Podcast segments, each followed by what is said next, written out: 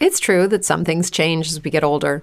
But if you're a woman over 40 and you're dealing with insomnia, brain fog, moodiness, and weight gain, you don't have to accept it as just another part of aging. And with MIDI Health, you can get help and stop pushing through it alone. The experts at MIDI understand that all these symptoms can be connected to the hormonal changes that happen around menopause, and MIDI can help you feel more like yourself again. Many healthcare providers aren't trained to treat or even recognize menopause symptoms. MIDI clinicians are menopause experts. They're dedicated to providing safe, effective, FDA approved solutions for dozens of hormonal symptoms, not just hot flashes.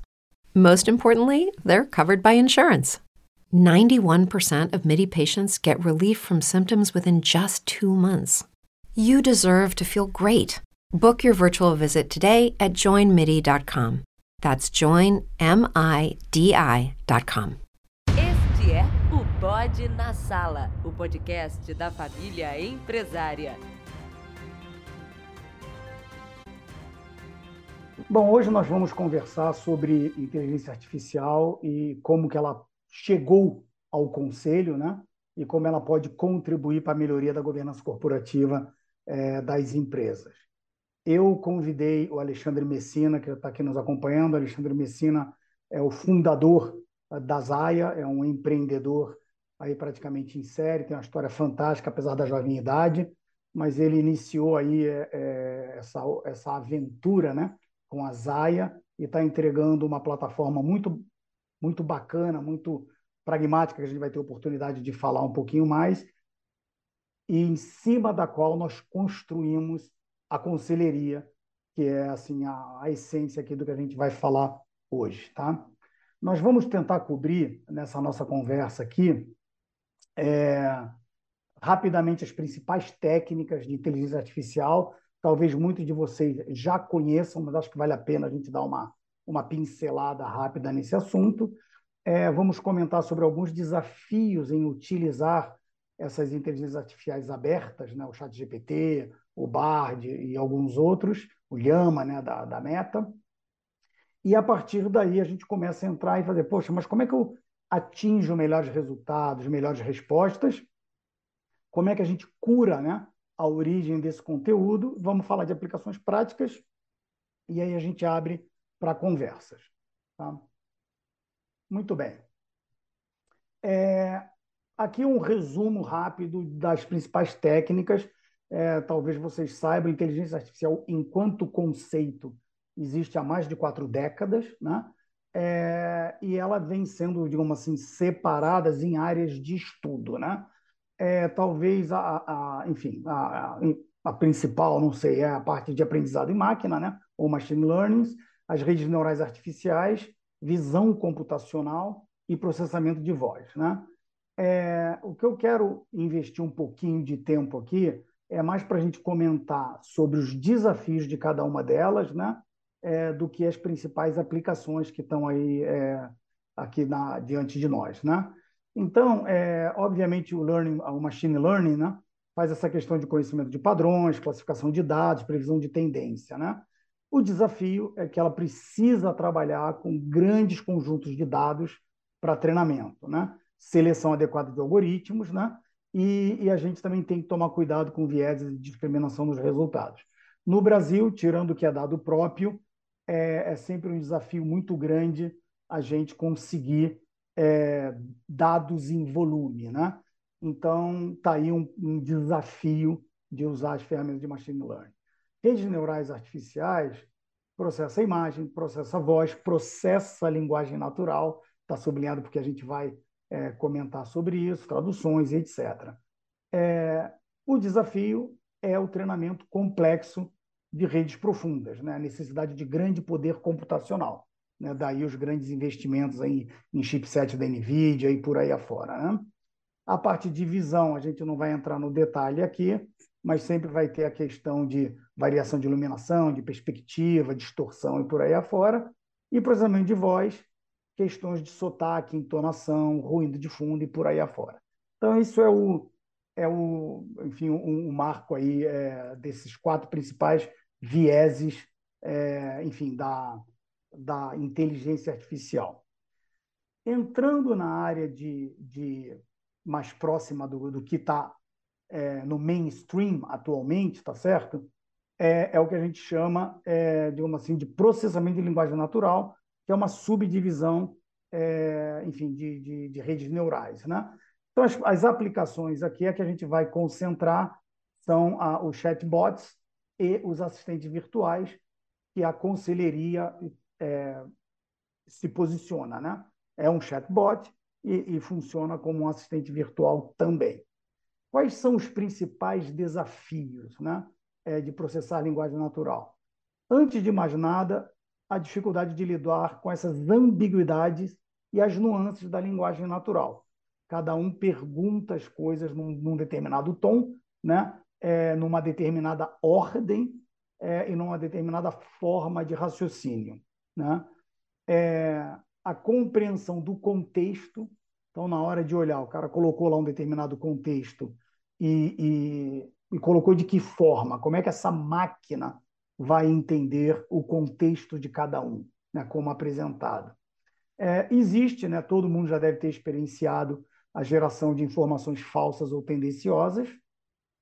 Tradução imprecisa, então a gente precisa levar em conta que a gente pode fazer perguntas em português, em italiano, na língua que você quiser, mas a raiz da, da máquina está toda indexada em inglês, né?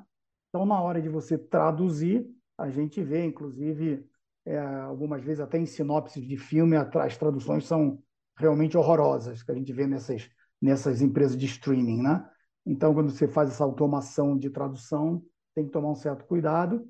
E, por fim, vieses linguísticos, né? especialmente se você envolver alguma coisa de sarcasmo, alguma coisa de, de interpretação, aí a coisa fica bastante delicada e bastante difícil para a máquina poder entender, né?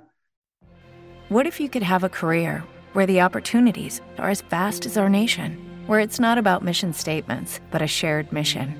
At U.S. Customs and Border Protection, we go beyond to protect more than borders, from ship to shore, air to ground cities to local communities, CBP agents and officers are keeping people safe.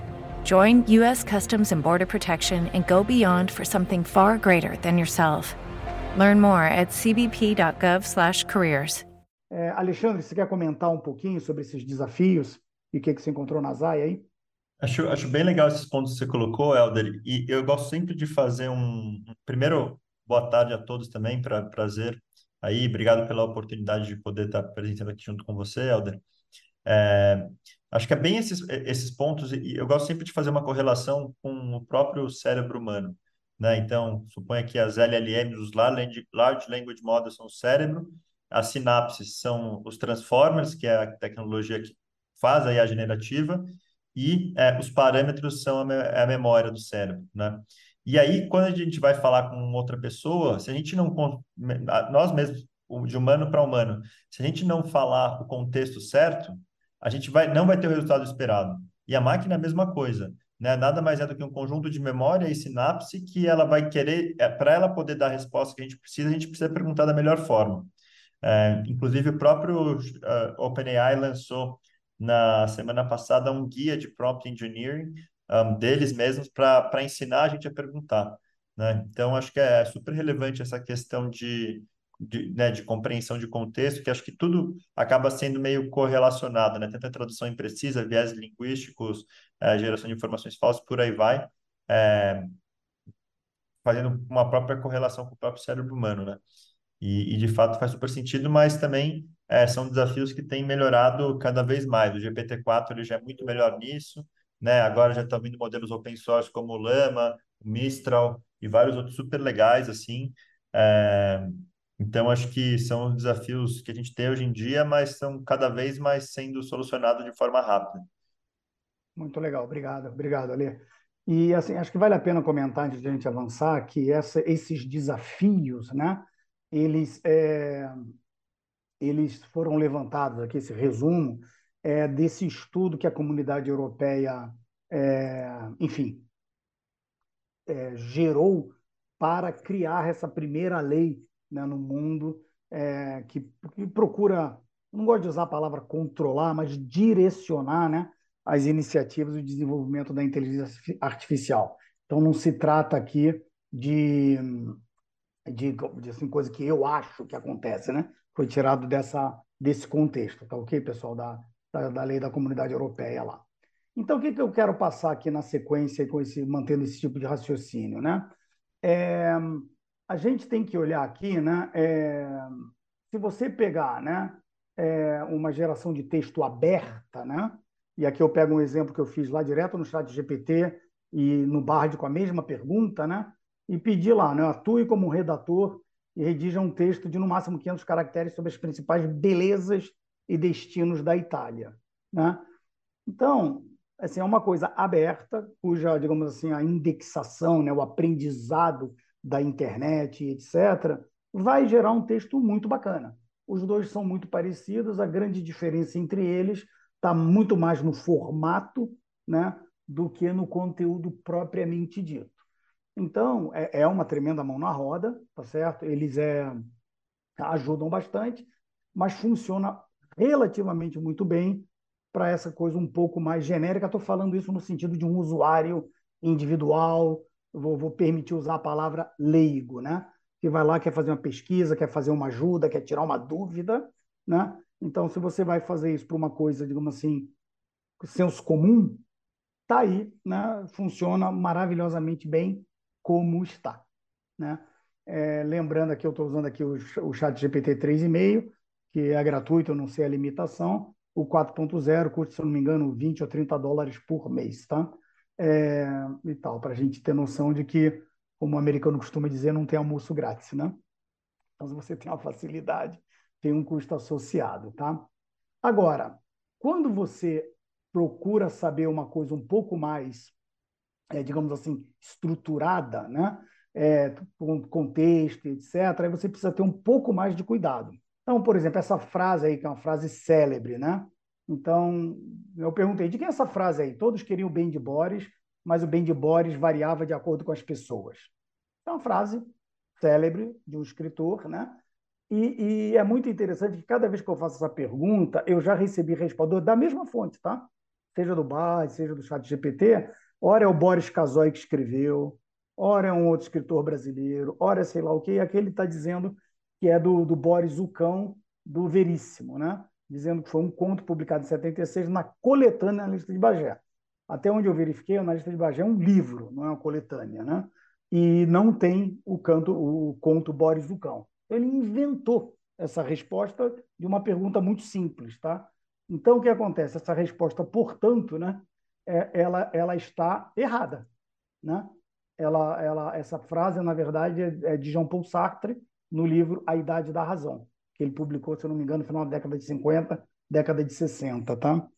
É, isso foi no Bard, né? Eu falei, ah, deixa eu experimentar lá no chat GPT, usando Zaya, né? Mas está indo direto no, no chat GPT aqui, né?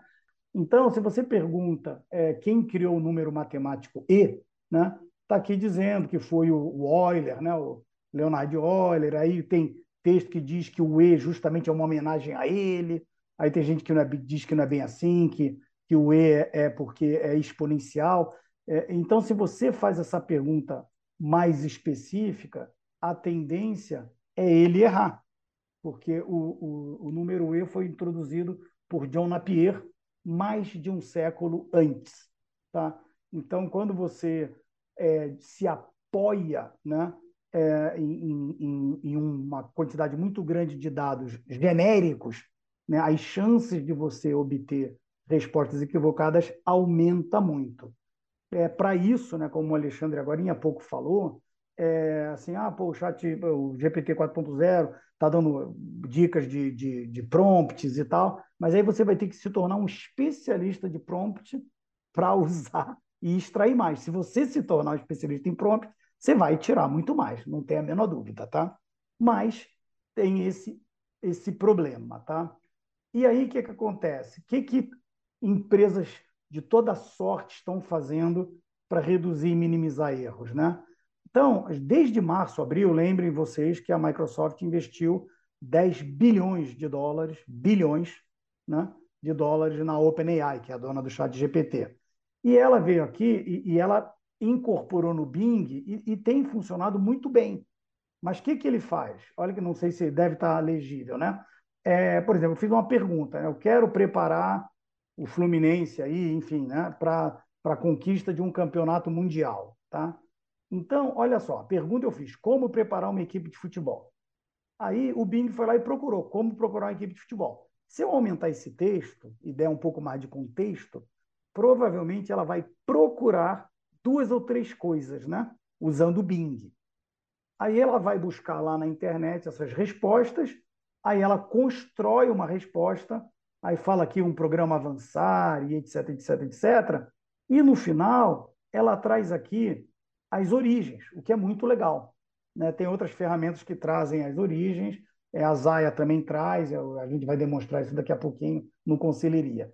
Mas olha que loucura, ela foi buscar resposta no Santander Negócios e Empresas, na Wikipedia, ok, tem muita coisa legal lá, e num site chamado Atletas do Bem. Da onde que ela tirou que essas origens são, são adequadas, né? Então, eu acho, a gente melhora, mas você continua é muito limitado à escolha que o motor vai fazer de onde procurar. Né? É, você quer comentar alguma coisa nessa linha, Alexandre Messina? Opa, é, então, acho, acho, que é bem nessa linha mesmo. Eu, eu gosto bastante de usar o Bing para fazer pesquisa, e tanto o Bing quanto o Perplexity, né? É, não sei se você vai, vai, vai, falar um pouco mais dele aí, mas é, é sempre legal usar esses buscadores que conseguem citar a fonte.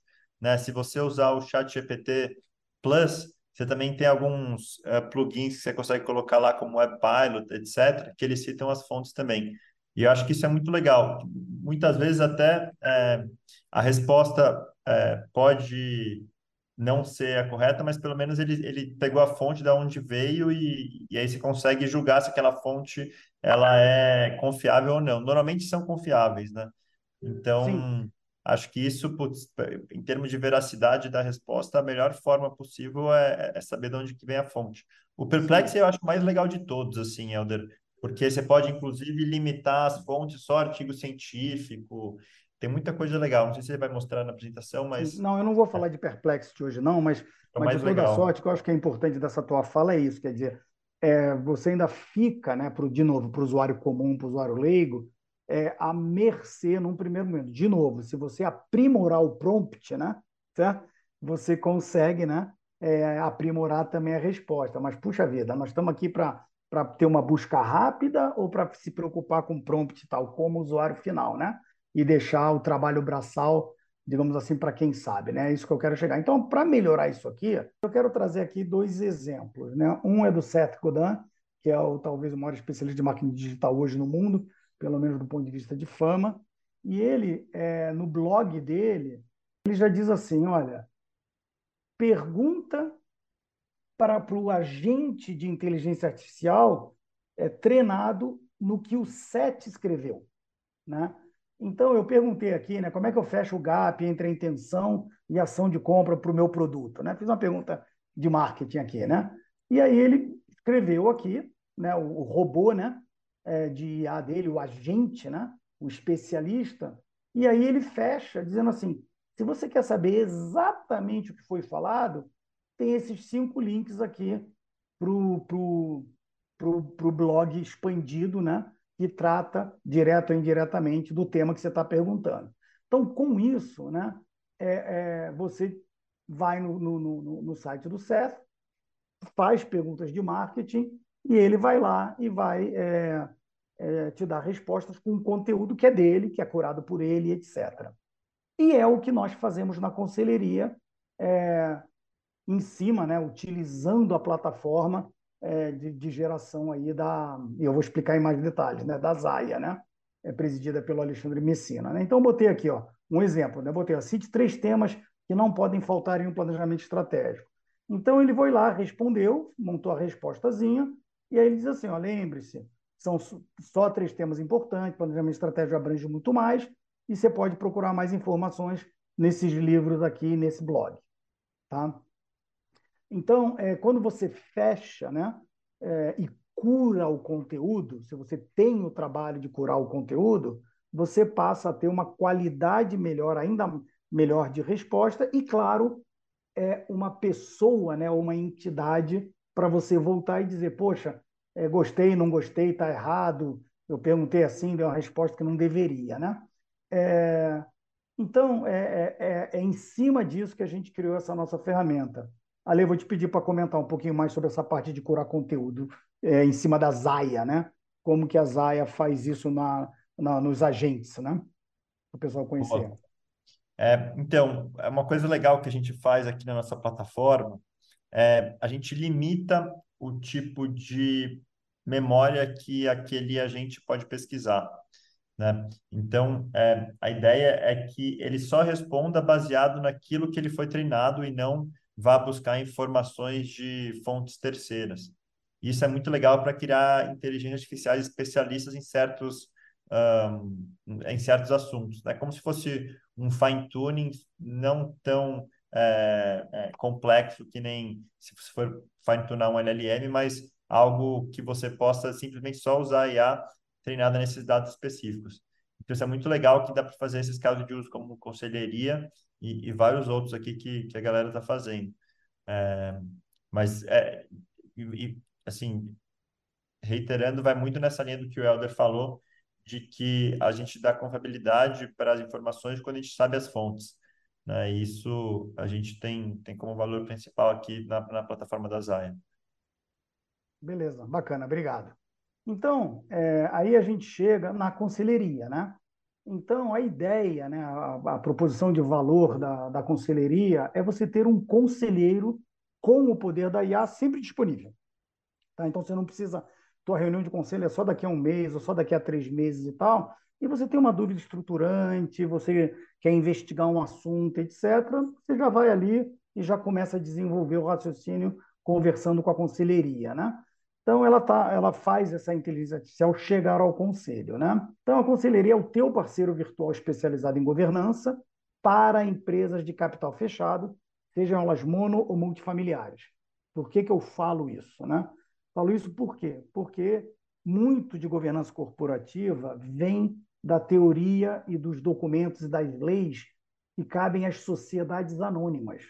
E estudos ao redor do mundo demonstram que praticamente nada do que vem de lá se aplica adequadamente é, nas empresas, enfim, familiares e mesmo multifamiliares ou de investidores mais de capital fechado, startups, como a Zaya e etc. É um outro ambiente de estudo, né? mas tem muito material desse outro ambiente, né? mas ele é pouco divulgado. Né? É, a gente usa a inteligência artificial, né? É, powered né? pela Zaya, com uma base de conhecimento pré-estabelecida. Tá? Então, pré-estabelecida e curada. Né? Então, a conselheria vai informar, vai oferecer sugestões, inclusive de ferramentas, e vai provocar reflexões. Né? Dependendo da maneira como você perguntar, ela vai te dizer: você também precisa considerar isso, isso e isso, em desafios societários. Tá? Então, aqui, você, não, você pode até tentar perguntar para ela como faz um molho e tal, que ela não vai responder. Mas vai ser educada, tá? A conselheria, mas não vai responder, porque ela só sabe falar sobre esse assunto que um conteúdo curado. Então, da mesma forma né, que você vai numa alfaiataria né, é, e, e, pede uma roupa específica que ajusta no seu corpo, etc., o objetivo aqui nosso é esse. A gente sabe pela experiência e pela academia que cada família empresária tem uma característica, tem um conjunto de, de desejos, intenções e objetivos que não se comparam. Então, não dá para você dizer assim: olha, a empresa tal fez assim, faz você também. Hum, mais ou menos, muito pouco. Então você tem que tomar cuidado, você tem que ter um, uma abordagem bem estruturada, mas é, é, é, é importante você fazer essa governança de uma forma é, bem de alfaiate. Mesma coisa para as startups. Né? Existe uma espécie de um roadmap, né? de uma sequência é, mais ou menos adequada, mas cada startup vai ter a sua característica e a sua necessidade. Né? E você pode imaginar que a conselheria é como se fosse um membro do teu conselho. Né? É, você pode perguntar para elas sobre problemas, sobre a pauta, sobre né, e, e trazer. E importante é a curadoria. Então, eu sou o curador da conselheria, né, um produto que, que eu mesmo criei, né? E a gente inclui algumas referências internacionais. E eu digo aqui, a gente tem, eu sou membro tanto do Family Firm Institute como do IFERA, que é o International Family Enterprise Research Academy, e eles possuem blogs muito recentes, inclusive, muitos deles orientativos. Então, eles estão indexados, estão treinados, além de livros, é, por enquanto, de minha autoria, são quatro, sobre o tema. Né? Agora, eu já estou, inclusive, conversando com outros dois autores é, brasileiros, inclusive, que escreveram livros muito bons, com conteúdo, digamos assim, executável, e eles estão muito entusiasmados em a gente colocar esse conteúdo para dentro também, que só vai dando mais robustez e mais qualidade na, nas respostas da conselheria. Tá? É, enfim, como que ela funciona? Né? Então, aqui é, é a jornada. Né? Você tem uma interface, que é um chatbot, você faz uma pergunta, aí você começa a entrar na máquina. Né? né? Então, o que acontece? A máquina vai interpretar o teu contexto usando AI, e vai buscar a resposta numa base curada. Essa base curada foi treinada pela IA, que são esses conteúdos que a gente falou. Tudo isso aqui, digamos assim, é Zaya, né? É na, no ambiente da Zaya, no nosso caso, né? Então, ela vai buscar resposta nesse conteúdo, depois usando lá o modelo de LLM, de escrever textos longos, né? Organiza esse conteúdo e te manda a resposta. Olhando assim, é bem simples, mas a inteligência por trás, as ferramentas por trás, é, é que são representam um valor e, naturalmente, a curadoria. É, eu expliquei bem aqui como que a Zaya funciona aqui por dentro? É bem, é bem esse modelo mesmo, Helder.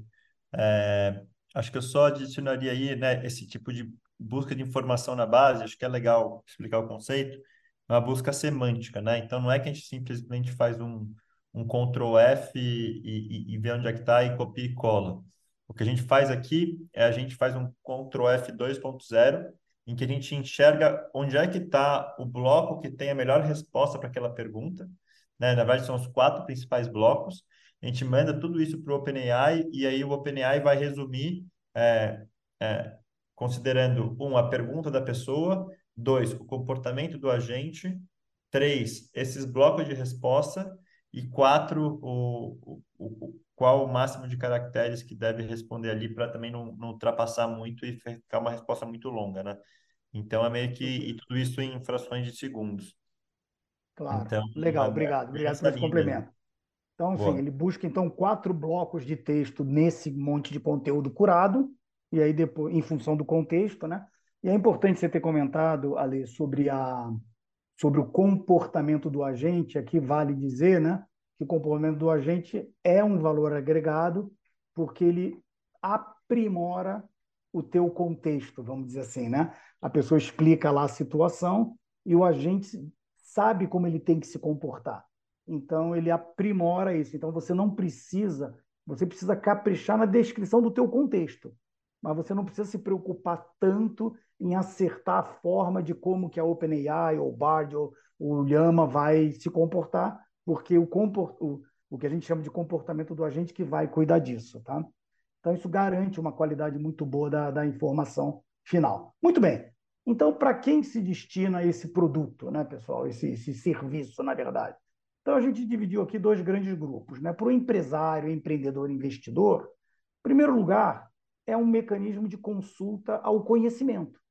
Então, que livro que eu leio, para quem que eu pergunto, onde que eu encontro esse blog? Precisa se preocupar mais. Pergunta ali, pronto, você já vai começar a receber uns insights, uma, um conhecimento ali que, que hoje você eventualmente não tem.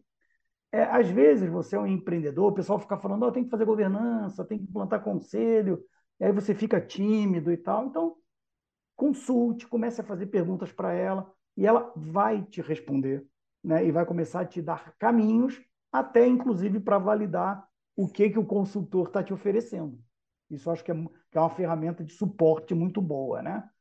Muitas pessoas acham que governança corporativa é cara. Muitos empreendedores pensam, o que é um equívoco. Não ter governança que acaba saindo muito caro, mas é, a conselheria é muito barata. Então você pode usá-la como apoio né? Ela vai fazer toda a tua governança? Ainda não. No futuro, talvez, mas ainda não. Mas pelo menos ela vai te munir de informações e de caminhos para você implementar a sua jornada da governança. Muita essa preocupação aqui da perda de sigilo é muito comum em empresas familiares, né? É, a gente ouve muito assim, puxa, mas eu vou abrir a minha sala de estar para você e você vai conhecer tudo da minha família, da minha empresa e tal. Começa quebrando esse gelo usando a conselheria tem problema, né? E, e não por fim, né? É, mas também tão importante quanto o acompanhamento e avaliação do próprio conselho. Então, quando você vai preparar uma, uma pauta e você quer aprofundar, etc., vai lá nos teus conselheiros e diz, olha, senhores conselheiros, eu preciso que vocês me ajudem com isso aqui, com esses cinco subitens aqui e tal. E depois o conselho recomenda, ó, faz isso, faz aquilo. Fala, não, não sei se eu estou seguro. Pergunta para ela. Fala, meu conselheiro me indicou fazer isso e isso, isso nesse contexto. Será que ele aborda? Será que é a melhor solução mesmo? Ela vai te, te dar uma orientação, tá? E para o conselheiro, né? Você fala, pô, mas aí vai tirar minha vaga de conselheiro? Vai nada. Vai turbinar a tua posição de conselheiro. De novo, porque muitos, né? Existe aí uma transição grande acontecendo de, de enfim, de pessoas que vêm de, de carreiras, né? Profissionais para uma carreira de ajudar a empresas, enfim, conselhos, mas ainda não tem, apesar de ter feito curso, etc., o suporte conceitual enraizado. Então você pode dizer lá, olha, eu sou conselheiro e preciso tal, o que, que eu não posso esquecer, como é que eu devo me comportar, ela vai te ajudar. Aí você pega a tua experiência profissional e diz, ah, não, nesse assunto aí, mandar 20% da força de trabalho embora que está resolvido. Pergunta para ela. Vamos ver o que, é que ela vai responder. Vai dizer, boa, cuidado, hein? Você não está considerando pá, isso e aquilo tal, tal, tal, né? E também um apoio para recomendar. Você, de novo, pode dizer, olha, nessa situação, né? Eu não sei o que recomendar porque eu sou um financista e não entendo de marketing. Ou sou um, um cara de TI que não entende de finanças e tal. E tem uma pauta lá que é de finanças. Pede ajuda. Né? Não tem problema que ela vai te ajudar, pelo menos dizer o que, que você tem que considerar para tomar essa decisão.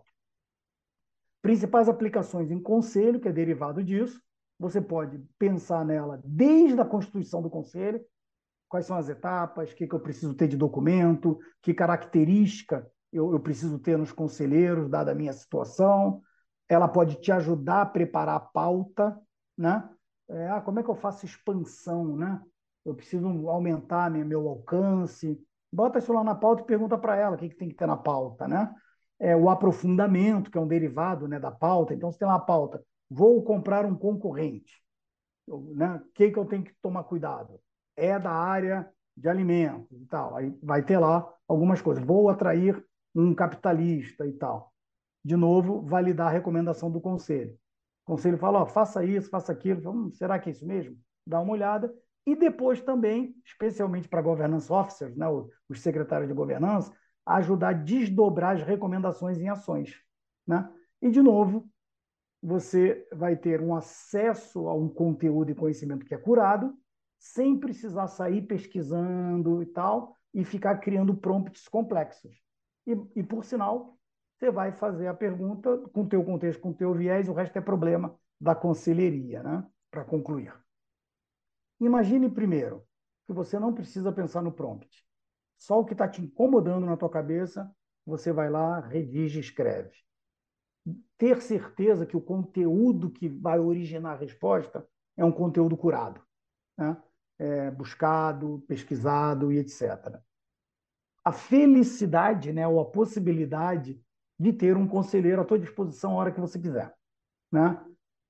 a poder aprimorar o teu conselho ou a sua governança de uma maneira mais geral. E por que não também manter uma certa privacidade?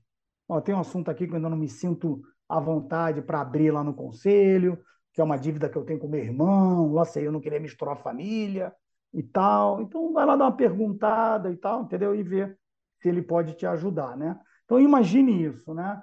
É, e, e, aí você vai ter essa solução considerando que é o seguinte, que é realmente a inteligência artificial, essa que está hoje no mainstream, né?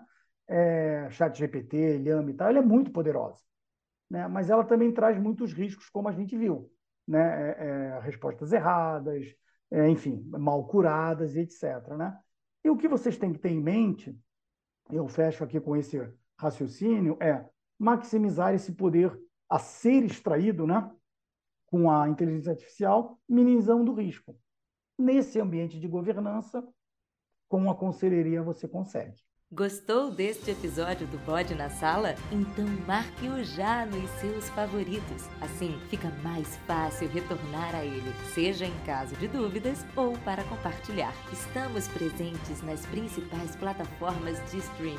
Avise aos seus amigos e parentes. Aproveite e escute os episódios anteriores. Tudo isso para você não perder justamente aquele episódio que teve ou terá exatamente a ideia para resolver resolver o problema que mais te atormenta. Até o nosso próximo episódio.